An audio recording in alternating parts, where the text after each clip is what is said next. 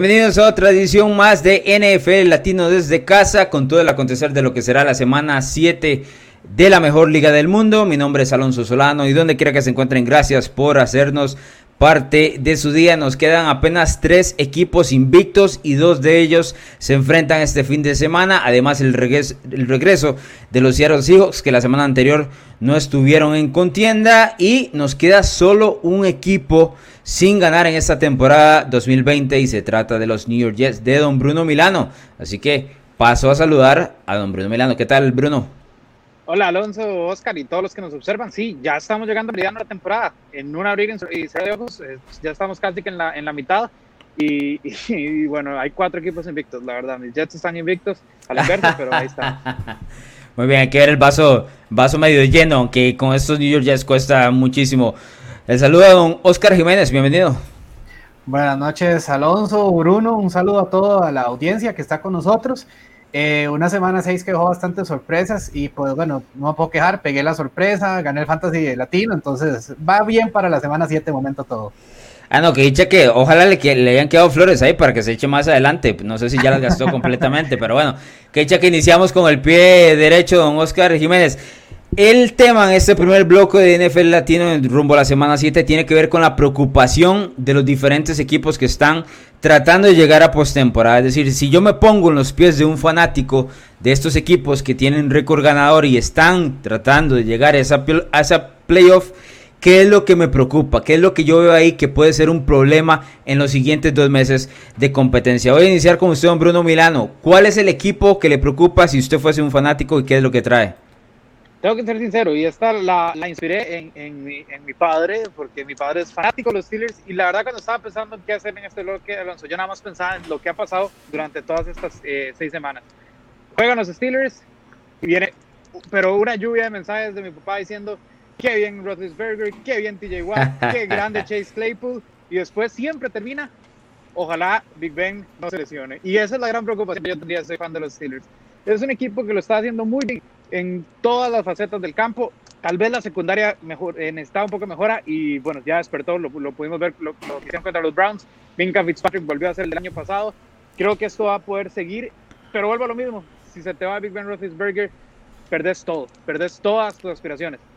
Incluso se puede poner el, el campo en playoffs. Entonces, si yo soy un fanático de Steelers, yo no sé, eh, lo baño en agua bendita, lo, lo cubro con, con, con, cobijas, si él quiere que yo le caliente la comida para que él no se resbale mientras va a, microondas, hay que mandar compañero, lo que sea, lo que sea, pero que Big Ben Roethlisberger esté sano es, sería mi mayor preocupación si soy, si soy fan de los Steelers. Sí, Pittsburgh ha tenido un gran equipo en las últimas dos temporadas y yo creo que el, el, punto clave es que la goma que llega a atar absolutamente todo el equipo es precisamente su mariscal de campo ya veterano. Si no tiene ese mariscal de campo, las aspiraciones se van a, al carajo como lo vimos el, año anterior. Yo no, yo no he sentido que han golpeado a Big Ben lo suficiente, es decir, no lo suficiente, sino que lo han golpeado como para sentir ahí un poco de preocupación, pero sí entiendo de que están caminando en cáscaras de huevo para lo que puede ser el futuro de los Steelers en este caso. ¿Cuál es el suyo, Oscar Jiménez? Bueno, en mi caso yo tengo dos. Eh, primero, los Green Bay Packers. Honestamente, eh, después de la exhibición que dio Tampa con ellos el domingo, eh, me preocuparía aún más por el lado de la defensa propiamente, o sea, se sabía que la defensa no era, no es de las mejores, de hecho solo la de Seattle es peor, y ya cuando entró con un equipo así tan armado, pues me da muchísimo que pensar en que está bien, puede tener ahí cierto ataque, pero si no tenés un respaldo en la defensa, pues te van a hacer lo que le hicieron, y algo parecido como con Big Ben, que Aaron Rodgers se mantenga sano, porque ya sabemos que ese equipo igual sin Rodgers, pues bueno, di, ¿a quién vas a poner ahí? A, bueno, Jordan Love es un novato, entonces a mí me preocuparía más bien tener que ver a Jordan Love ahí y la defensa me deja muchísimo que pensar, o sea, si no tenés un balance en ambos lados, no lo veo muy largo yendo a Green Bay. Sí, el, el, el, tema con los Packers es que la defensa es de, es de mediana categoría, ¿no? Es decir, no estamos hablando de un defensor ni mucho menos y lo cual se ve expuesta a veces cuando tiene un rival enfrente que puede mover el balón con calidad como lo hizo en este caso Tampa Bay en las oportunidades que tuvo. A mí lo que más me preocupa, si tengo que irme por el tema de Green Bay, es que hay una huella muy clara y hay una situación marcada muy clara de cómo se le gana a este equipo desde lo hecho por los eh, Ángeles Chargers el año anterior, los Niners dos, en dos ocasiones y ahora Tampa Bay. Cuando te enfrentas a un tipo de defensa como esta que te presiona de lado a lado, yo creo que expone muchísimo a esa línea ofensiva de Green Bay, que de hecho tuvo la lección de Bactari también eh, saliendo en ese tercer cuarto y que preocupa eventualmente si se vuelve a topar una escuadra como Tampa Bay. La, buena suerte, la buena noticia para la escuadra de los Packers es que no existen muchísimas de estas defensas en el lado de la NFC y eso le puede beneficiar. De hecho, y antes de pasar con el siguiente equipo, estaba revisando el calendario del equipo de los Packers y yo creo que Green Bay va a terminar número uno de la NFC porque lo que se le viene es demasiado sencillo, más allá de lo que enfrentó con Tampa Bay. Me parece que el resto de la... Chicago obviamente va a tener algo que decir ahí, pero sabemos las deficiencias que tienen los Bears. Póngame la firma ahí, voy a apuntarlo por ahí porque me parece que los Packers terminan de uno en la NFC. Les voy a dar el mío. Si yo soy un equipo, perdón, si yo soy un aficionado de los New England Patriots, me voy a preocupar. ¿Por qué? Porque ese equipo no tiene talento. Esa es la pura realidad. No es que le falta coach, tiene el mejor coach de la historia. No es que está mal preparado, está bien preparado. Es un equipo que llega a enfrentarse bien, pero no tiene talento. Y fue mostrado por el equipo de Denver el año, eh, perdón, la semana pasada y hace un par de semanas atrás también con Kansas City. Ese equipo de New England, con un poquito más de talento, le roba la victoria a los Chiefs. Y no se compromete tanto con los Broncos. Pero a la falta, usted veía a Cam Newton buscando a ver a quién le pasaba el balón y no tenía. Tenía dos nombres. James White, que salía con esos checkdowns que ya conocemos. Y luego el que conocemos claramente que es Julian Edelman, que ha estado teniendo un mal año, especialmente porque se menciona que está acarreando una lesión. Así que de New England, en ese momento no hay nada que haga espectacular, lo cual me deja a mí eh, muchísimo que pensar y creo que se va a complicar mucho. Miami viene en crecimiento, un tema que ya vamos a tocar más adelante y por supuesto los Buffalo Bills que en este momento en las apuestas son los favoritos. Don Bruno Milano, ¿cuál es su segundo equipo acá? Mi segundo equipo son los Browns, Alonso. Eh, los Browns, eh, la semana pasada, fue muy reciente, la semana pasada los puse como, como los caballos negros de, esta AFC y una semana después, yo soy un fanático de los Browns, que pues sí, ya han sufrido más de 60 años seguidos, pero ahorita que hay expectativas, yo estaría muy preocupado porque Baker Mayfield me arruine eh, mis expectativas de esta temporada. Ya es suficiente. Yo sé que Baker Mayfield ha tenido un inicio muy, muy difícil con más de más head coaches que, que, que Tom Brady en 20 años, con, con al principio una línea que ayudaba, pero ahora ya tiene línea ofensiva ya tiene el mejor ataque terrestre de la NFL, ya tiene un, head coach bastante capaz como Kevin Stefanski que está haciendo las cosas muy bien. Ahora ya es él, es él. Y los únicos dos grandes pruebas que ha tenido ante Baltimore y, y, Pittsburgh no, no, ha logrado ni llegar a los 10 puntos. O sea, eh, eh, eh, ya llega un punto donde el único responsable ahorita que queda es Baker Mayfield. Ya no se le puede excusar. Y, y, es una primera ronda, una primera selección global. Entonces, si yo soy fanático de los Browns, digo, estoy en problemas. Baker Mayfield me está arruinando eh, lo que al fin parecía una, poder ser una buena temporada. Sí, me parece que hay una regresión de Baker en el costado ofensivo como mariscal de campo y está expuesto. Hay que ser, hay que ser honestos, se han enfrentado a dos grandes defensivas. Pittsburgh y Baltimore son de esos equipos que te pegan en la boca y, eh, sabían que eso era lo que se iban a enfrentar. A la hora que armaron este equipo es ahí a los que tienen que terminar venciendo, pero sí la diferencia entre lo mostrado contra las otras franquicias, por ejemplo Indianapolis, Cincinnati, creo que se enfrentaron a Washington también por ahí, eh, a diferencia de lo, que son los estilos de Baltimore, es enorme, o sea, hay un hueco de distancia ahí tremendo. Eh, voy con un par de comentarios antes de pasar con usted, don Oscar Jiménez, con el, con el siguiente equipo. Dice don Juan Manuel, exhibición no, papelón, el de los Packers la semana anterior. Es que sí, de hecho nos decían en muchos de los, de los detalles eh, los Packers no estuvieron en la, en la crema estas semanas, que Green Bay no perdió, es que los arrastraron. Ese fue el problema de cualquier otra, de, la derrota precisamente del tema de los Packers. Y dice don Beto Mujía que si hablaremos de la situación de tú así en el tercer bloque, así que se puede quedar por acá en NFL Latino TV. Oscar, dígame cuál es el segundo equipo que usted tiene de preocupación.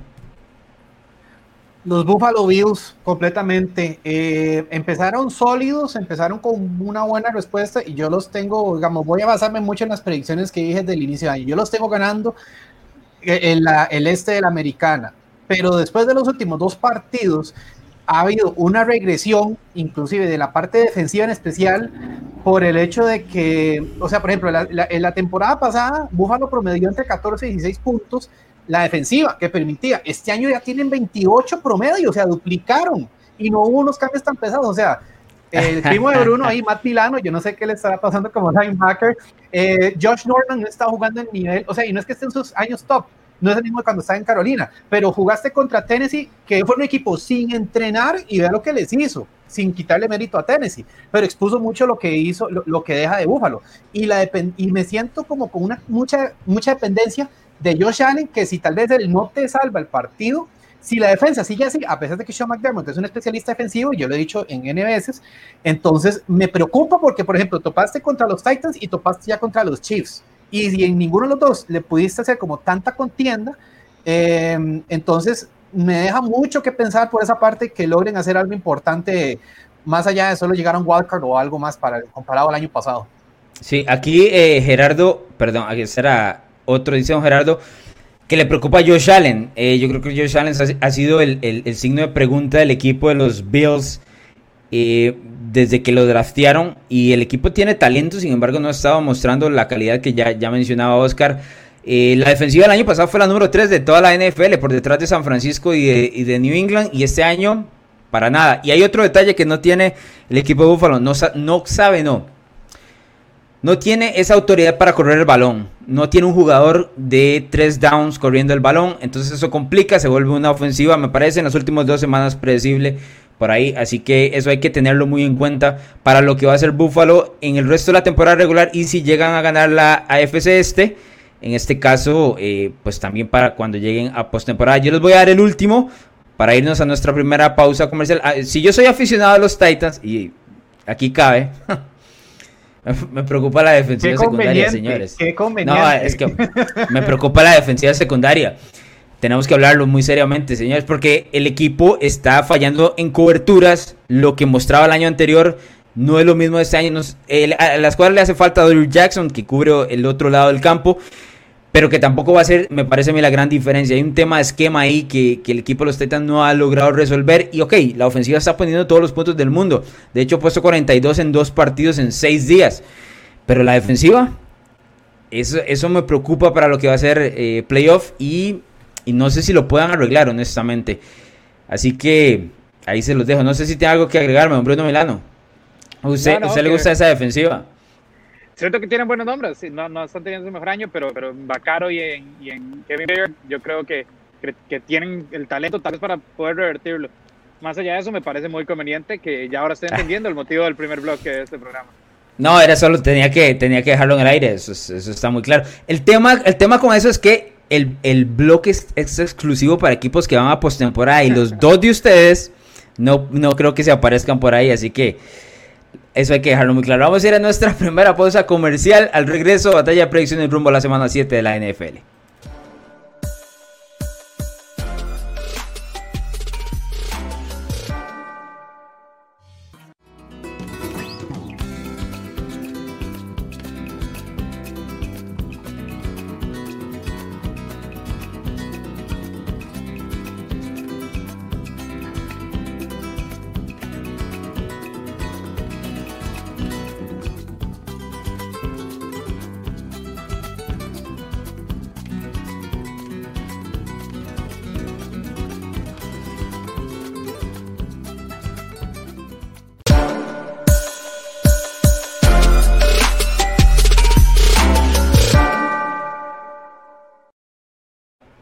Vuelta en NFL Latino TV, gracias por estar con nosotros a través de la pantalla de TDMás, por supuesto en nuestro canal de YouTube y en nuestra página de Facebook, donde ustedes nos pueden dejar todos los comentarios mientras acá estamos en el programa. Eh, en la batalla de predicción, don Bruno Milano se mantiene como líder. Si no me equivoco, tiene dos puntos arriba de don Joshua Muñoz ahora. Y don Oscar Jiménez, que estaba 10 segundo, descendió al tercer puesto. Oscar, ¿qué pasó por ahí en la semana 6? Hubo ciertas predicciones ahí, pegué la sorpresa, pero en los otros esperaba un poquito más de competencia, entonces es que se, dio. simplemente no se, se fue muchas sorpresas, ese fue el problema. Bueno, pero hubo muchas sorpresas en general en la temporada, o sea, yo no esperaba un gane los Giants. No, no, pero ese, ese partido creo que nadie, creo que don Juan Carlos Rojas era el único que llevaba a los Giants sobre eh, Washington o, Joshua, no, no recuerdo cuál de los dos, creo que fue Joshua más bien, que, termina pegando. Pero por lo menos la batalla de predicciones está ahí eh, cerquita para, para todos. Ok, pasamos al duelo más importante de esta semana 7 que tiene que ver directamente con los dos equipos que están invictos en la NFL. Dos de los tres equipos que están invictos. Los Pittsburgh Steelers con marca de 5 y 0 visitan a los Tennessee Titans también con marca de 5 y 0. Este partido se debió desarrollar hace unas semanas atrás. Sin embargo, por el tema del COVID de Tennessee, pues se tuvo que retrasar y ahora me parece que encuentran las dos escuadras en mejor forma. Don Bruno Milano, ¿qué llevamos acá? Este me costó, este me costó mucho, pero me tuve que eh, ir por Pittsburgh Steelers. Yo sé que están de visita, pero son la segunda mejor defensa total. Vienen de su mejor partido eh, en el costado defensivo. Son la segunda mejor por tierra. Solo permiten 66 yardas.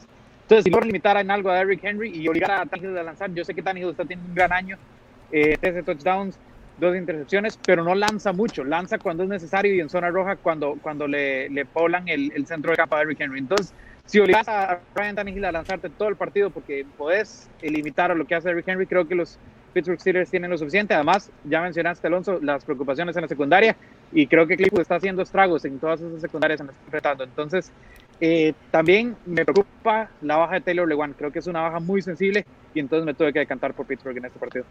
Oscar y don Juan Carlos Rojas son los que llevan a Tennessee, el resto del equipo de NFL Latino, incluido yo, llevamos a los Steelers. Oscar, ¿cómo ves a Tennessee ganando este juego? Va a ser un partido ajustado. O sea, esta semana, de hecho, creo que ha sido. Si yo pensaba que hace tres semanas era la más complicada, esta ha sido la peor para hacer predicciones. Y en este no fue la excepción. Sigo ganando a Tennessee por poco margen. Eh, por ejemplo, hay, ciertas, hay ciertos integrantes de Pittsburgh que no estuvieron entrenando, que no practicaron. Eh, Marquis Pouncey, eh, por ejemplo, ya está la baja de Devin Bush, eso es una baja importante en lo que es la defensa. Eh, y Tannehill no hay que menospreciarlo, o sea, Tannehill y Henry, no digo solo Henry, tienen ahí lo suyo, está bien, está la baja de Taylor One, pero eh, sí a Tennessee bastante acomodado, o sea, ya se ve un, un estilo de cocheo de parte de Mike Brable consolidándose entre los mejores de la liga y siento que con ese apoyo de él y con las piezas que puede tener ahorita, le puede hacer pelea a Pittsburgh, no sencilla, pero sí lo veo que saquen la victoria en casa. Sí, a mí me gusta, me gusta mucho la ofensiva de Tennessee. Yo creo que el cambio de, que tuvieron el año anterior de Marcus Mariota a Ryan Tannehill le termina moldeando todo lo que el equipo tiene en cuanto a talento. Jugadores explosivos a la hora de recibir el balón con AJ Brown y Corey Davis. Bueno, Corey Davis ha estado afectado por el tema del COVID, así que no ha estado presente en las últimas semanas.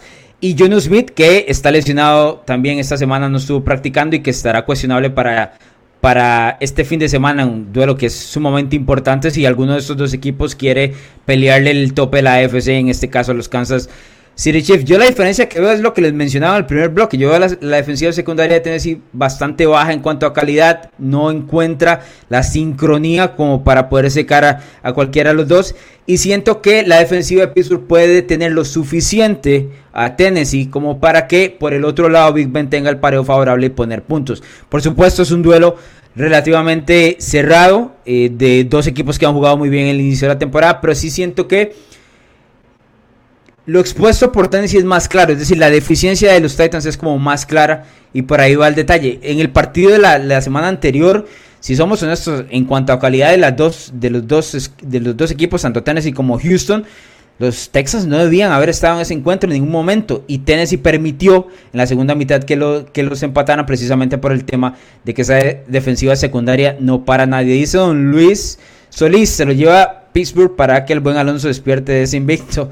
No sé por qué tiene que ver conmigo siempre el detalle. Y sí, sí, le voy a los Titans, Don Rayleigh, le voy a los Titans desde hace muchísimo tiempo. En este caso hizo un veto que la defensa de los acereros limitando a Henry. Este es el punto, ¿verdad? También que probablemente, es que esa es la fórmula con Tennessee. Le pones 10 hombres a, 8 hombres a Henry y luego que Tennessee te venza. Los problemas que Tennessee los ha estado venciendo a, la mayoría últimamente. Entonces ahí es donde va a estar el detalle. Lo bueno de esto es que hay mucho, eh, los picks están repartidos. En este caso, la mayoría con Pittsburgh, Don Oscar y Don Juan Carlos Rojas con los Titans. Este es sin duda alguna el duelo de la semana. Comparten ambos, señores. Sí, señor. por algo, por algo Eric Henry es el apodado el tractor. Yo no leí el tractor, el tractorcito, más bien yo lo apodaría el bulldozer por cómo viene jugando. Sí, y lo que hace Eric Henry a la hora de correr el balón cuando pegas esas escapadas de 90 y pico de yardas, no tiene ningún sentido porque estamos viendo un cuerpo linebacker acarreando el balón y yéndose como si fuera un wide receiver más adelante. Pasemos al siguiente duelo, que este es el regreso de Jimmy Garoppolo hacia New England, a pesar de que no va a haber aficionados, era un duelo que se esperaba mucho al inicio de la temporada. San Francisco viene de victoria sobre los Rams y los New England Patriots vienen de derrota ante los Denver Broncos de Don Oscar Jiménez. Voy a iniciar con usted, Oscar Jiménez. ¿Quién gana este juego?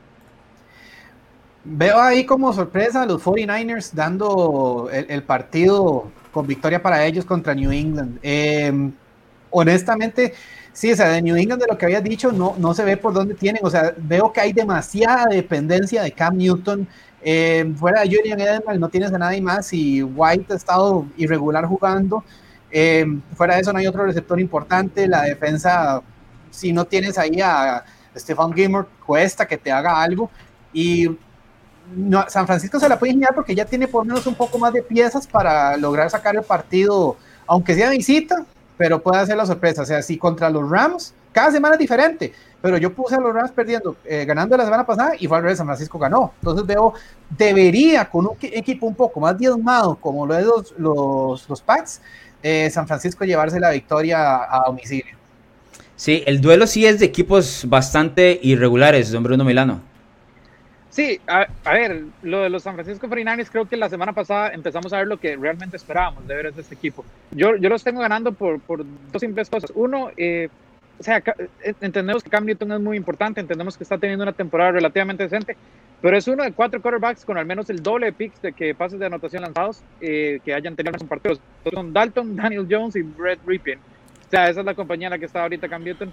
entiendo que tienen un gran juego terrestre pero creo que San Francisco todavía puede hacer lo suficiente para limitarlo. Y siento que, que el año, eh, perdón, la semana pasada contra los Rams vimos un San Francisco más acorde a lo que deberíamos haber esperado, con un George Kittle más entonado, con un Garoppolo más entonado, con, con, con, un mejor desempeño a la ofensiva. Y creo que simplemente, Alonso lo decía en el primer bloque, la falta de talento es lo que está matando a los Patriots. Los Patriots no planean malos partidos, simplemente no tienen el talento para ejecutar el plan de juego bien. Sí, yo lo que veo aquí, bueno, lo primero es el regreso de Garoppolo a, New England, que siempre tiene ese tipo de morbo que, ya hemos comentado anteriormente. Pero hay que recordar que la historia dice que Belichick le regaló Garoppolo a, San Francisco por aquella pelea que tuvieron, que tuvo Brady con, con Belichick y, la gerencia general a la hora de tener, cambiar, de tener que cambiarlo. Una segunda ronda para un mariscal de campo que tenía muchísimo potencial en ese momento. Ahora podemos discutirlo de manera distinta yo creo que se prestaba como muy poco, especialmente cuando hemos visto hasta alas abiertas ser cambiados por, un, por una segunda ronda.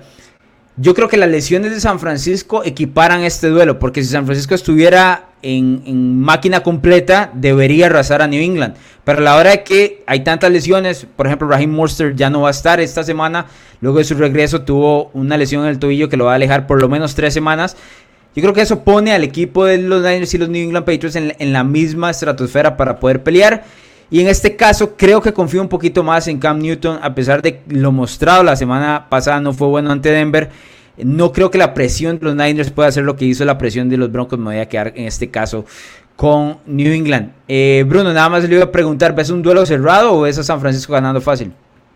No, no, creo, creo que hace un duelo cerrado. Creo que, creo que no, ningún equipo tiene mucha superioridad sobre el otro pero al final de cuentas eh, se iba a San Francisco sacando ahí por tal vez puede ser que sea punta play calling. Y listo se, se, va el partido para la Bahía. Bien don Mario Cordero dice los Pats esperan eh, los Pats mejor esperan al 2021 este año es muy experimental no estamos para nada y la ofensiva es muy limitada si estamos de acuerdo eso es lo que mencionábamos en el tema de la falta eh, de talento así que yo creo que es complicado ver a New England en postemporada. Yo, honestamente, bueno, creo que todo lo dejamos afuera, si no me equivoco, en las predicciones. De hecho, yo he tenido varias batallas ahí en Twitter porque dije si, ganaban 7 era muchísimo, ya llevan 2, pero ya empiezan a, acumularse las derrotas. Y dice, eh, perdón, Don Rodrigo Alejandro Molina, New England gana el 77% después de una derrota. Pero creo que este dato va a empezar a decrecer y es precisamente porque me parece que esta es una era completamente nueva en Inglaterra. Hay que no votar, pero hay que dejar de lado los últimos 20 años porque no es el mismo equipo ni, nada cercano a ese. Pero bueno, pasemos al siguiente duelo. que es uno de la NFC Oeste, con dos equipos que tienen grandísimas ofensivas. Los Seattle Seahawks que vienen del bye week, marca de 5 y 0. Y Arizona que viene de humillar completamente a los Dallas Cowboys un lunes por la noche. Don Bruno Milano, ¿qué llevamos? Vamos, llevamos a los Seattle Seahawks, por supuesto que llevamos a los Seattle Seahawks. Eh, no sé ni para qué le pregunto, honestamente. Vienen de bye, vienen de descanso, 19 touchdowns, 3 intercepciones. El segundo eh, mariscal con mejor eh, porcentaje de pases completos en lo que va de la NFL, 72.8, el tipo no falla. el mejor rating también.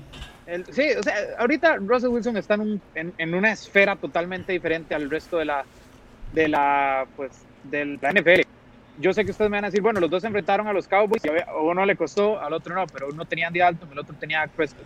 Eh, la, la, defensiva de los Seahawks ha mejorado, en especialmente... Bruno, Bruno, no me puedes decir eso. Bruno. han bajado 60 yardas desde el partido ah, bueno. de ahora. Han bajado 60 yardas en promedio, han mejorado.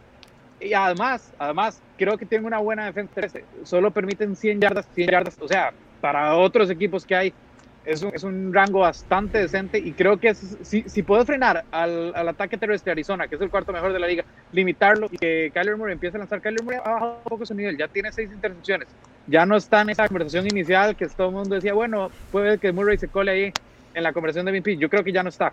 Entonces, si, si pueden limitar eso, si pueden limitar eso, creo que los Seahawks se tienen que quedar y si vas a batallar contra Russell Wilson, tenés que estar en el mejor día de Kyler Murray y tratar de batallar, porque el mejor día de El tema es que yo no sé si el mejor día de Kyler Murray, o sea, esa, esa defensa de Seattle te permite un día mediocre y te pone 500 yardas, Bruno.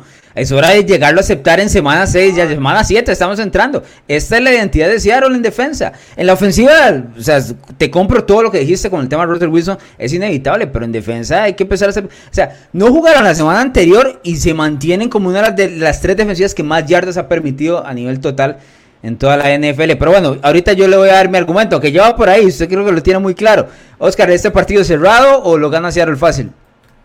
Eh, no lo veo ganándolo fácil, va a ser un tiroteo, honestamente, esperando a cómo van jugando ahorita, por la, por la poca defensa de Seattle y también por la buena, bueno, digamos, demostración bastante buena que está dando eh, Arizona, eh, ya, bueno, no es solo Murray, está ya Christian Kirk respondiendo. Eh, bueno, DeAndre Hopkins no tuvo un partido bastante discreto el lunes, pero va a dar pelea. Sin embargo, yo ahí inclusive hasta podría inclinarme por el tema de coaching, que Pete Carroll pueda sacar el partido. Russell Wilson está jugando un nivel absurdo, y a pesar de que esa defensa es un coladero, porque no hay otra forma de decirlo, sí veo por bastantes puntos, tal vez. Hay otra forma de decirlo. Bruno dijo que mejor esa la otra forma de decirlo.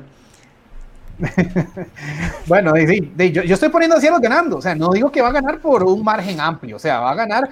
Arizona le puede dar la pelea, pero veo como por más experiencia, ahí Murray puede ser que se eh, esperar a ver si logra hacer un buen partido, pero ahora como está ahorita, por la inspiración de Murray y con Metcalf, van a sacar ese partido en casa. Yo no tengo nada en contra de la, la ofensiva de Seattle, me parece una de las mejores de la liga. Russell Wilson está a un nivel absurdo. Eh, que decir cualquier cosa en contra de él es, sería equivocarse, o sea, eso es, eso es definitivo. Sin embargo, Bruno mencionaba de las 100 yardas que permite por tierra. O sea, Minnesota le corrió 200 yardas. Y luego le pasó todo lo que le dio la gana. Y Minnesota debió haber dejado, debió dejar ese partido. Ya sabemos la polémica decisión que tuvieron en cuarta oportunidad eh, que lo mencionamos en, el programa anteriormente, y luego se ha enfrentado a ofensivas como la de los Falcons, la de los Patriots, la de los Cowboys, la de los Dolphins, que les han movido el balón a placer. Y ahora viene una, Arizona que claramente, comparado a esas, tiene muchísimo más talento. Y estoy de acuerdo yo que Kyler Murray no, sea, o sea, no ha mostrado su mejor versión, pero aquí tiene un pareo favorable. Además, yo yo no, ¿cómo no va a tener, no me haga caras, don Bruno Milano? Vea, le voy a dar la palabra, dígame, déjeme hacerme caras. ¿Cómo me va a decir a mí usted que Kyler no tiene un pareo favorable contra la peor defensa de la NFL? Está bien, pero vos dirías que la defensa de Dallas es una, es una gran defensa, como estaba este año. No, pero yo no mencioné a Kyler Murray jugando bien, dije que tiene un pareo esta semana. Esta semana es el pareo favorable para él. La semana pasada también y completó el 37% de los pases, de 24 completó 9. Y ganó por 700 puntos, eso es lo que le estoy diciendo. No Dallas no armaba nada. Vos no vas a mantener a, a, Russell Wilson en tres puntos por cuatro cuartos. Jamás. No, pero no vas a mantener. O sea, Seattle no me ha mostrado absolutamente nada en seis semanas para yo decir, van a detener a Murray a esta ofensiva. Nada. O sea, no, le puedo decir más o menos ahí. No, nada. No me ha mostrado absolutamente nada de la defensa. Y Bruno, fue un toque. Y esto se lo he dicho yo a usted desde la semana 2. Porque esto no, esto no es nuevo. Esto lo discutimos en el programa. Entonces, además hay un detalle que quiero mencionarle sobre el equipo de Seattle. Yo no veo a Seattle terminando invicto. Entonces, este tiene que ser uno de los partidos que puede perder. Yo sé que viene Bywick, que le da diferentes, eh, tiene diferentes días para poder prepararse. Sin embargo, mantengo. Si Seattle va a perder un partido, tiene que ser uno divisional y Arizona tiene en el costado ofensivo lo suficiente. Pero bueno, veo que todos se están acomodando con el equipo de los Seahawks. No hay ningún problema. Don Joshua Muñoz y yo nos quedamos con Arizona y lo vemos la siguiente eh, semana. Voy con un par de comentarios. Don Carlos Hernández dice, todos vamos con Seattle. La victoria de los Cardinals se le regaló así con los cuatro balones sueltos. Creo que fueron dos, pero bueno, si le quieres poner cuatro no hay problema. Significa lo mismo en este caso. Dice Kelly Paraya, juegazo ese de Seattle y Arizona. Gana Seattle, gustado como siempre, pero gana Seattle. Esa es, yo creo que la mayoría de la gente se va a ir exactamente por el tema de los Seahawks. Pasamos al siguiente duelo de batalla de predicciones. En este caso es la visita de Tampa Bay hacia Las Vegas. Un duelo interesantísimo luego de la victoria de los Buccaneers la semana anterior ante los Green Bay Packers. Eh, en una demostración que fue prácticamente perfecta luego de los 10 puntos del equipo de los Packers anotados en ese primer cuarto. Y Las Vegas viene en un bye week. También luego de ganar hace dos semanas ante Kansas City. Así que los dos equipos vienen volando alto. Oscar, ¿quién gana este juego? Tampa Bay eh, yo los tengo pasando como comodines para esta temporada, no ganando necesariamente el sur, eh, pero sí, sí esa demostración deja bastante que pensar. No pienso que vaya a ser un partido tan fácil como el que tuvo contra Green Bay, pero sí eh, la defensa, la defensa para mí es el punto clave de Tampa Bay, más que la ofensiva que todavía está terminando de engranar honestamente. Y esa defensa sí siento que le va a hacer estragos a, los Raiders en, Las Vegas eh, esta semana. Bruno, ¿cómo es este juego? Mira, te soy sincero, me sorprende que todos tengamos a tan especial Josh, porque sabemos que Josh es. sí, yo también pensé lo mismo. Pero, pero yo pensé que iba a ser un pick peligroso. Ahora veo que si, si uno falla, pues fallamos todos. Pero eh, los Raiders ya le ganaron a, los, a los Saints les, y bien ganados en, en, en Las Vegas y ya le ganaron a los Chiefs. Han sido los, los gigantes de esta temporada. Pero, pero al final de cuentas yo no puedo ver a, Tampa Bay perdiendo después del, del, mejor partido que han tenido en la temporada, del partido donde ya demostraron lo que esperábamos que demostraran desde el inicio del, del año, con un Gronkowski que ya se vio como al menos algo similar a lo que era el, Gronkowski del último año, ¿verdad? ya tuvo su mejor partido, tenía espacio, encontró, encontró buenos huecos, tuvo buenas recepciones y que cada semana mejora Tampa Bay. Entonces, si bien me asustó, pero bueno, ya, ahora viendo los resultados de la batalla de predicciones, eh, ese mío se me da. Creo que es un pick peligroso que, que si Las Vegas gana no me va a sorprender, pero tengo que quedarme con Tampa Bay. Voy a correr la cortina para que la gente que nos está viendo en casa o donde sea que nos esté viendo entienda cómo sucedió esto todos los con los picks de Tampa Bay. Porque yo tenía Las Vegas hasta hace dos horas. Y tuve que mandarle a Sergio, ¿me puedes cambiar el pick? Porque Trent Brown uno de los tackles del equipo de Las Vegas va a estar en la lista de COVID. Y hoy todo el equipo, de toda la línea ofensiva de Las Vegas fue enviado a casa para estar aislado por el tema del COVID-19 y por si pueden o no actuar para el próximo domingo por la noche. Así que, por supuesto, sin línea ofensiva, los Raiders no van a funcionar con línea ofensiva porque yo tenía a Las Vegas ganando, porque me parece que el equipo de los Raiders tiene una ofensiva diferente, o por lo menos lo mostrado ante Kansas City es diferente a lo que intentó mostrar eh, los Packers. Los Packers juegan muy bien, pero su línea ofensiva a veces se quiebra y fue lo que terminó sucediendo la semana pasada. Los Raiders, al contrario, alargan el, alargan el campo, como se lo hicieron a Kansas City, y eso termina en detrimento de una defensiva como, como Tampa Bay. Sin embargo, por el tema de la línea ofensiva que ya mencionábamos de Las Vegas Raiders, me voy a quedar con Tampa Bay, así ninguno perdemos el pick y todos estamos felices sin ningún problema acá en el tema de la batalla de predicciones. Un par de saludos más, dice Dani. Saludos amigos de NFL Latino, como siempre buen programa, saludos a, Dani. Y vamos a pasar al último de los duelos, que en este caso es el lunes por la noche. Los Chicago Bears visitan a Los Angeles Rams. Los Bears vienen de, no voy a decir sorpresivamente, pero de tal vez una victoria no tan esperada en Carolina. La mayoría teníamos a los Panthers ganando esa victoria, especialmente que el equipo de Carolina había ganado tres al hilo. Y los Rams, que todo el mundo los tenía contra San Francisco, terminaron perdiendo en ese duelo divisional de la NFC Oeste. Bruno, inicio con usted. ¿Quién gana este juego? Este, este, este partido no, no, no estoy para nada convencido. Me va a quedar con los Rams porque hay algo que no me convence en Chicago, hay algo que no me convence en los Rams, pero al final de cuentas los Rams tienen 20 capturas ya, tienen 7.5 Aaron Donald, es el líder de la NFL y son locales. Al final me va a tener que quedar con ellos. Creo que si una ofensiva puede caer es la de Chicago, más que la de los Rams, aunque, aunque Jared Goff realmente cada semana me demuestra más que, que es, uno de los jugadores más sobrepagados de esta, de esta NFL. Pero tenemos muchos de esos. Sí, y él es de los, de los, de los más, eh, bueno, más te cuento, ¿verdad? Ese, contrato que le dieron eh, no es para nada lindo. Es un partido que me dividió mucho, pero al final de cuentas la alcaldía eh, creo que creo que puede ser la, el, el, factor ahí diferencial tal vez con Aaron Donald, pero no estoy para nada convencido de este pick. Estamos 3 y 3 en, este, en esta diferencia del, del lunes por la noche. Oscar, ¿cómo ganan los Bears? Yo pienso que con la defensa, honestamente, em, la no, o sea, Nick Foles, por supuesto, es una mejora con respecto a Trubisky, pero es la defensa, siento que va a estar apoyando ahí. Y los Rams, eh, me sorprendían por un lado verlos todavía peleando ahí en el oeste de la Nacional, pero a la vez estoy viendo también un equipo que es muy regular, o sea, entonces, pensando que contra un equipo tan lleno de lesiones como fue San Francisco y le hicieron un partido la semana pasada, eh, ahí yo siento que se le va a poder complicar un poco a Jared Goff. el contrato está bien, eso de los contratos y de sus jugadores sobrepagados, eso llama para un programa aparte, porque ahí coincido con Bruno.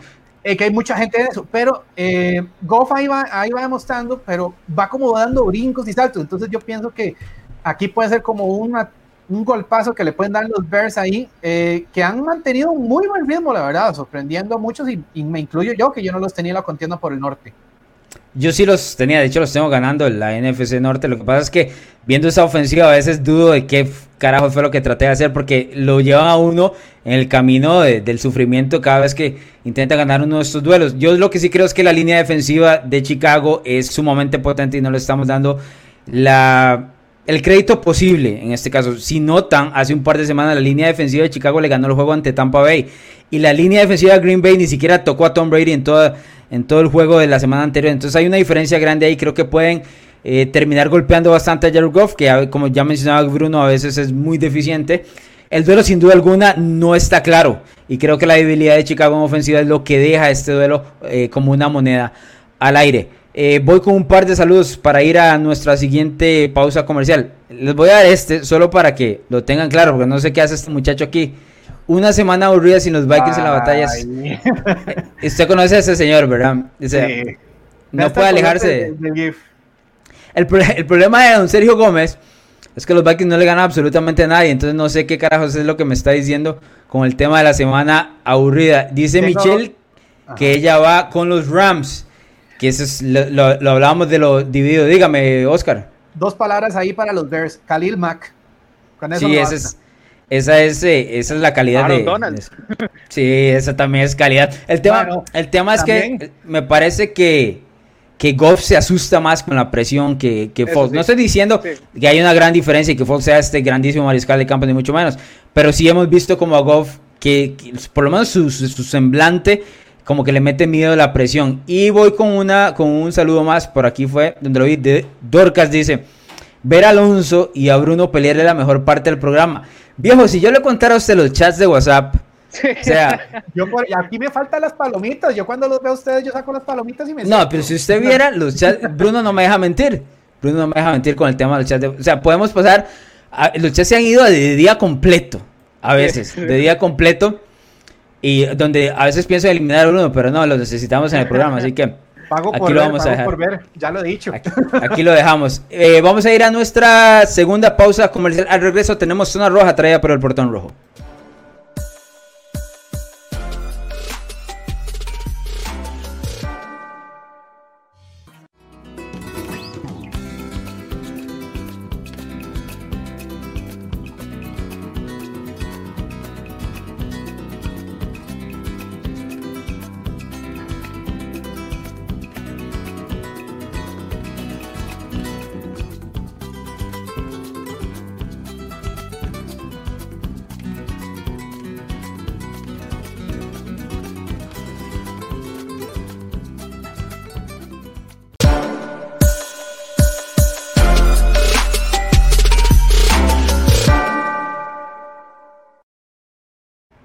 De vuelta en NFL Latino TV, gracias por estar con nosotros a través de la pantalla de TD en nuestro canal de YouTube y por supuesto en nuestra página de Facebook como NFL Latino TV. En la zona roja traída por el portón rojo de esta semana tenemos tema de Fitzpatrick contra Tua. La deficiente NFC este y Claypool contra Jefferson, dos novatos tratando de llegar a lo más alto ahí en la posición de ala abierta.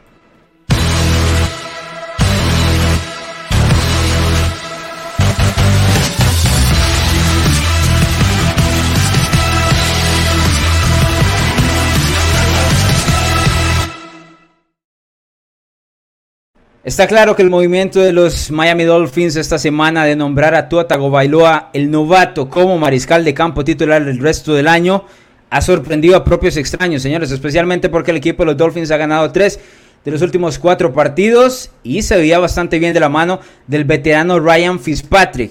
La pregunta es la siguiente, señores. ¿Es correcta la decisión de los Dolphins de sentar a Fitzpatrick por Tua? ¿Qué me dice don Oscar Jiménez? Para nada de acuerdo. Honestamente no entiendo ese movimiento de Brian Flores. Eh, yo entiendo que estén pensando en el que tú es el futuro y honestamente yo no esperaba ver algo de, de Fitzpatrick como ha mostrado ahorita. O sea, puede ser Fitzpatrick, Fitzpatrick o Fitzmagic. Y, por ejemplo, para los seis partidos que ha tenido, con un 70%, 70% de pases completos, si bien un rating que no es tan espectacular, de un poco más de 82, ha mantenido el equipo peleando y dado buenos resultados, o sea, los tiene ahí peleando el este de la, americana. Para el hecho de que, por ejemplo, si fuera que estuvieran con una marca de 1 y 5 o 0 y 6, yo digo, sí, metamos a Tua para que se vaya follando, ya este año no hacemos nada. Pero por cómo ha estado y el nivel decente, bueno, la verdad bastante bueno, no decente, bueno, que ha tenido eh, Fitzpatrick, me sorprende honestamente esta decisión porque está el, eh, bien caminado el camino con un equipo que no tienes superestrellas y te pones a ver los nombres, eh, y ahí están dando pelea. Honestamente, no, no, no me calza la decisión. Y esos cambios, de hecho, en mariscales, cuando vienen veteranos y meten jóvenes, en la historia se ha visto, no da resultado, ni con Kurt Warner, con los Giants, cuando metieron a Eli Manning en 2004, y en su momento Broncos con Jake Plummer metieron a Jake Cutler, no pasó el equipo a playoffs. O sea, hay ejemplos de eso y eso es una, me preocupa que no vaya a caminar por ese lado. Pero esos equipos no tenían marca ganadora. Sí, en ese momento sí. Es más, los Giants no llegaron al Super Bowl. Los Broncos en ese año tenían 7 y 4 y terminaron 9 y 7 después de que metieron a Jay Cutler y viniendo de jugar el campeonato de la FC contra los Steelers. Entonces, si bien viene con marca 500 los Dolphins, no le veo necesidad de meter a todo y exponerlo al futuro por más sano que estuviera. El tema, de los, el tema de los Giants, yo recuerdo que la marca eh, fueron cuatro semanas. El de los Broncos no recuerdo. Lo que sí recuerdo es que Jake Plummer era uno de los mariscales de campo más deficientes que tuvo esa franquicia en ese tiempo, a pesar de haber llegado a la final de la Americana el año anterior y que de hecho habían terminado, eh, si no me equivoco, todo el dominio de los Patriots en esos años. Eh, con Jake Plummer en camino. Sin embargo, siempre fue criticado por sus fumbles, intercepciones y demás. Pero sí estoy de acuerdo de que es un movimiento extraño. Ya les voy a dar porque yo considero que sí. Pero dígame usted, don Bruno Milano. Esto, esto, o sea, no, no, no tengo, no tengo palabras. Eh, bueno, aquí en NFL Latino somos, somos muy de, de, Fitzmagic, pero, pero esto va más allá. Y voy a explicar por qué. No es mal que le den el equipo a Tua Tagovailoa. Es mal que se lo den ahorita. Eh, sabemos lo que es Fitzpatrick. En su momento él iba a bajar, no va a mantener este nivel. Cuando él baje, uno mete a Tua ya sin la presión de mantener al equipo en la posición que lo tiene Fitzpatrick. Sin la presión de decir, bueno, es que Fitzpatrick estaba mejor que Tua o sea, solo por ese lado ya, me parece un poco extraño. Lo segundo, si vas a hacerlo en plena temporada, viejo, hacerlo la semana pasada cuando enfrentas a los Jets, o sea, qué, qué mejor oportunidad para dotar en, y tener un buen partido que contra los Jets. Ahora vas a hacerlo contra Aaron Donald y los Rams y Jalen Ramsey ahí cazando en la secundaria. O sea, me parece que es el peor timing posible. Si vas a hacer el cambio, está bien, para eso tenés a Tua, no lo vas a traer para estar sentado. Pero a Tua se le ha cuestionado mucho su estado de salud, se ve que ya está sano y demás, entendemos pero no lo vas a mandar contra Aaron Donald en el primer partido cuando pudiste haber mandado eh, a, Tua contra los Jets. O sea, no, el timing está incorrecto. la presión que va a tener tú ahora, porque Fitzpatrick los tiene en la pelea, es incorrecto. Y creo que es una decisión totalmente, totalmente evitable. Se pudo haber evitado ya, bueno, ya ahora ya qué, ¿verdad? Pero si tú empiezas a jugar mal, si tú tiene malos desempeños, eh, el debate va a estar ahí y, y, no vas a banquear después a Tua para volver a poner a Fitzpatrick. O sea, sería matar a tu novato también. Creo que es una decisión bastante, bastante mal, mal atimpada. Sí, yo estoy de acuerdo con ambos de que el, movimiento es, es, extraño, eso está claro. Creo que todo el mundo que sigue la NFL y sigue, en este caso, los Dolphins, y ha visto a Fitzpatrick y ha visto a los Dolphins en, las últimas semanas, especialmente luego que le pusieron 43 puntos encima a San Francisco y se vieron muy bien. El tema es que yo creo que hay algo en la franquicia adentro con el tema de Brian Flores que no sabemos. Es decir, estamos opinando acá sin realmente saber qué es lo que pasa detrás de bambalinas. ¿Por qué? Porque una decisión de estas, un entrenador en jefe inteligente no la hace. Y a mí me parece que Brian Flores entra en la categoría de entrenador sobrio, inteligente y que no se va con la marea de lo que dicen ni los medios de comunicación, ni las presiones que tienen, ni mucho menos. Es uno de los entrenadores de escuela Belichick que se ha diferenciado al resto. Es decir, Nadie ataca a Brian Flores. Si usted se pone a ver, a pesar de que el año pasado estuvieron perdiendo por muchísimas semanas, todo el mundo mantuvo que Brian Flores estaba tratando de hacer un buen trabajo y le dio vuelta al equipo en la segunda parte. Entonces yo lo que considero por este movimiento es que hay algo que no sabemos a diferencia de lo que está sucediendo entre Fitzpatrick y Tua, especialmente o específicamente en lo que se trata de ver Flores sobre Tua. Y entiendo que Miami se ve en una posición donde puede ganar el este de la americana y dice, ok, con Fitzpatrick yo tengo que anotar tal cantidad de puntos porque me van a interceptar al menos dos veces. Una o dos veces. O sea, con Fitzpatrick te ganaste el ticket de la intercepción todas las semanas. La semana anterior contra los Jets lo interceptaron en dos ocasiones. Y los Jets tuvieron la mayor cantidad de tiempo el balón. Y ok, Nueva York es uno de los peores equipos que hemos visto en la última década. Y Fitzpatrick aún así regaló el balón en varias ocasiones. Entonces yo creo que la diferencia entre Fitzpatrick y lo que le puedo dar Tuda no es tanta. Y eso es lo que está tratando de, ver o, tratando de decirnos Brian Flores de aquí en adelante. Estoy muy de acuerdo con lo que dice Bruno Milano, de que no puedes volver a Fitzpatrick porque matas al, al novato. Eso sí lo tengo muy, pero muy claro. Pasemos a la siguiente porque nos queda muy poco tiempo. El tema tiene que ver directamente con la NFC este y el hecho de que ya sea Dallas o ya sea el equipo de Filadelfia, que son los, que, los dos que se perfilan para ganar esta paupérrima división, pueden terminar siendo uno de los equipos en casa, jugando en casa en postemporada. Debe cambiar la NFL el formato de clasificados a playoffs tomando en cuenta este detalle. Bruno. Tiene que, sí, por supuesto. Por supuesto. O sea, yo creo que ahorita todos podemos casi reafirmar eh, que ninguno de estos dos equipos va a llegar, o sea, con costos van a llegar a 500 si es que lo llegan. Y, no, no lo veo yo. En 500 no, los veo. Estoy siendo más bien muy positivo. Pero el, hecho de que uno de estos equipos con marca negativa vaya a playoffs solamente ya es insultante. Y que además tenga la posibilidad de tener ventaja de locales. O sea, por favor, esto estamos en la peor división en la historia del fútbol americano y los vamos a premiar, y los estamos premiando. Esto tiene que cambiar. Hacerlo por récord, eh, conferencia a lo, a lo NBA y listo, vámonos con los mejores de los mejores. No, no quiero saber de, de divisiones, no quiero saber de, de, un equipo que termina 4 y 12 eh, eh, siendo local en un... El tema es que si quitas las divisiones de lado, perdés ese, ese sabor de la división directamente, del tener que ganar la división para poder avanzar. Yo estoy de acuerdo con que usted que esto tiene que cambiar. También sé que no va a cambiar porque acaban de firmar un... Eh, este contrato colectivo que hacen con los jugadores, entonces no va a cambiar inmediatamente por la siguiente década.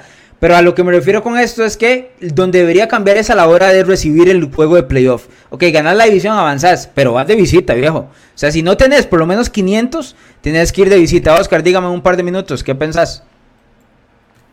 Yo tengo años de estar diciendo eso de que tienen que cambiar ese formato, o sea, es risible esa división, a falta otra palabra el este, o sea, y que un campeón de división con marca perdedora esté por encima de un equipo que tiene récord ganador para pasar a playoff es una burla. O sea, las divisiones, yo pensaría en mantenerlas justo por lo que estás diciendo, de mantener la tradición de rivales entre división, pero solo por eso, por lo que fuera el formato que sean los mejores de la liga, es más, inclusive en NBA en otras ligas mantienen divisiones, pero pasan los mejores récords de cada liga, de cada conferencia.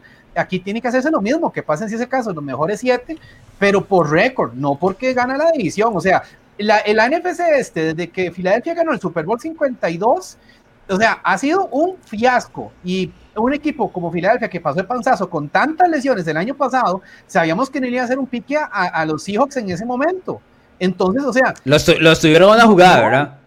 Pero, o sea, pero más bien fue porque demasiada confianza Más bien porque la defensa de Seattle lleva dos años apestando y Bruno Milano no, no quiere, no quiere abrazar esa defensa. Pasemos a la última, señores, porque nos queda un par de minutos nada más.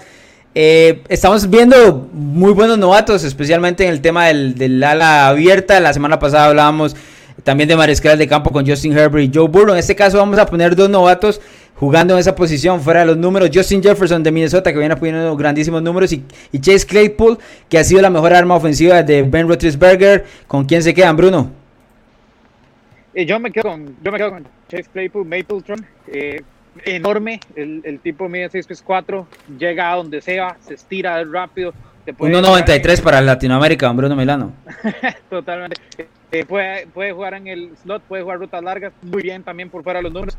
Cada semana nos da un, un, un contendiente para las jugadas de la semana aquí en NFL Latino. Es el segundo en la NFL en yardas por recepción con 19.7, solo por detrás de los 22 de DK Metcalf y está contribuyendo a victorias del equipo, especialmente. Está contribuyendo, está haciendo, cada semana ha tenido más targets, cada semana tiene más confianza. Sí, pero bueno, Jefferson no puede contribuir a, a, a victorias porque Minnesota apesta completamente. Pero, pero, no sé, lo que yo he visto de Claypool me fascina. Además, en zona roja, el tipo es, o sea, el tipo es infalible. Eh, yo me quedo con, con Chase Claypool. Oscar, ¿tenés a Jefferson? Eh, creo que más bien ahí sería Claypool. Yo no sé por qué estaba Jefferson puesto. Eh, yo diría que Claypool para mí. porque, ese, digamos, ese, es, ese, es, ese es Sergio yéndole completamente a los Vikings. A los Vikings. Eso es todo. Habría que igual ahí yo me entenderé con él para ver, lo, lo, pero digamos, para mí Claypool, eh, Mapletron, acá hacemos la aclaración, Maple por ser canadiense y el Megatron por ser el, lo compara muchísimo con Calvin Johnson. O sea, si, si no está Juju Smith ahí en, en, Pittsburgh, y llega haciendo un gran papel, lo que es eh, sin principal arma ofensiva, en lo que es Chase Claypool, ha demostrado bastante bueno. O sea, Jefferson ha, ha, hecho muy buenos números, pero el problema más bien con Minnesota es justamente eso.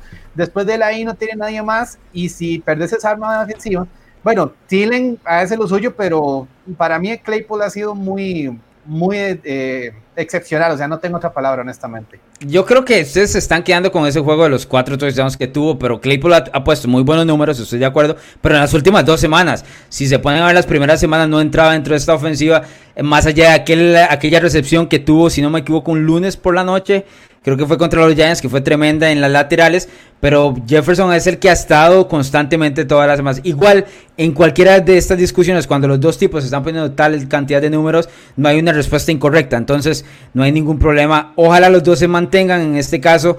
Lo que me deja a mí, por lo menos positivo de la temporada de Minnesota, es que encontraron un ala abierta y lograron cambiar a Stephon Diggs por una, un buen cambio, es decir, recibieron buen papel de en este caso de Buffalo y se encontraron una segunda ala abierta en este caso de los Minnesota Vikings. Pero nos, nos tenemos que ir. Nos vamos, don Oscar Jiménez. Eh, gracias, Alonso, Bruno, y a todo lo, toda la audiencia que estuvo con nosotros. Eh, ya mañana arranca lo que es la semana 7 y espera, esperemos a ver qué sorpresa nos da. Honestamente, esta, esta semana va a estar de muchas interrogantes. Dámelo de decir en 20 segundos que don Sergio Gómez ya nos habló y dice que el error está de aquel lado, ¿verdad? Está bien, está bien. Bueno, y me culpa. Si es el caso, no importa, yo lo acepto.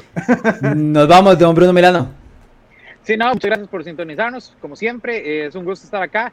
Y un último pensamiento, eh, mandemos a los Rams a los playoffs por sobre la NFC este, por si van 4-0 contra ellos. Esto, esto de verdad, eso me asquea, me asquea la NFC. Por favor, por favor. No, yo, yo no estoy, yo me quedo con las divisiones, aunque no estoy de acuerdo en que tenga que recibir el juego de playoffs, pero no cambiaría completamente todo. Hay una tradición, señores, hay que seguir a veces las tradiciones y eso es importante de la liga porque es un pasado importante. Pero bueno, recordarle a la gente que también nos puede seguir en nuestras redes sociales en Facebook, Instagram y Twitter, arroba NFL Latino TV. Y por supuesto, si usted no ha visto el programa o llegó tarde, puede escucharlo o verlo en YouTube o en Spotify. Nos escuchamos precisamente la próxima semana. Mm-hmm.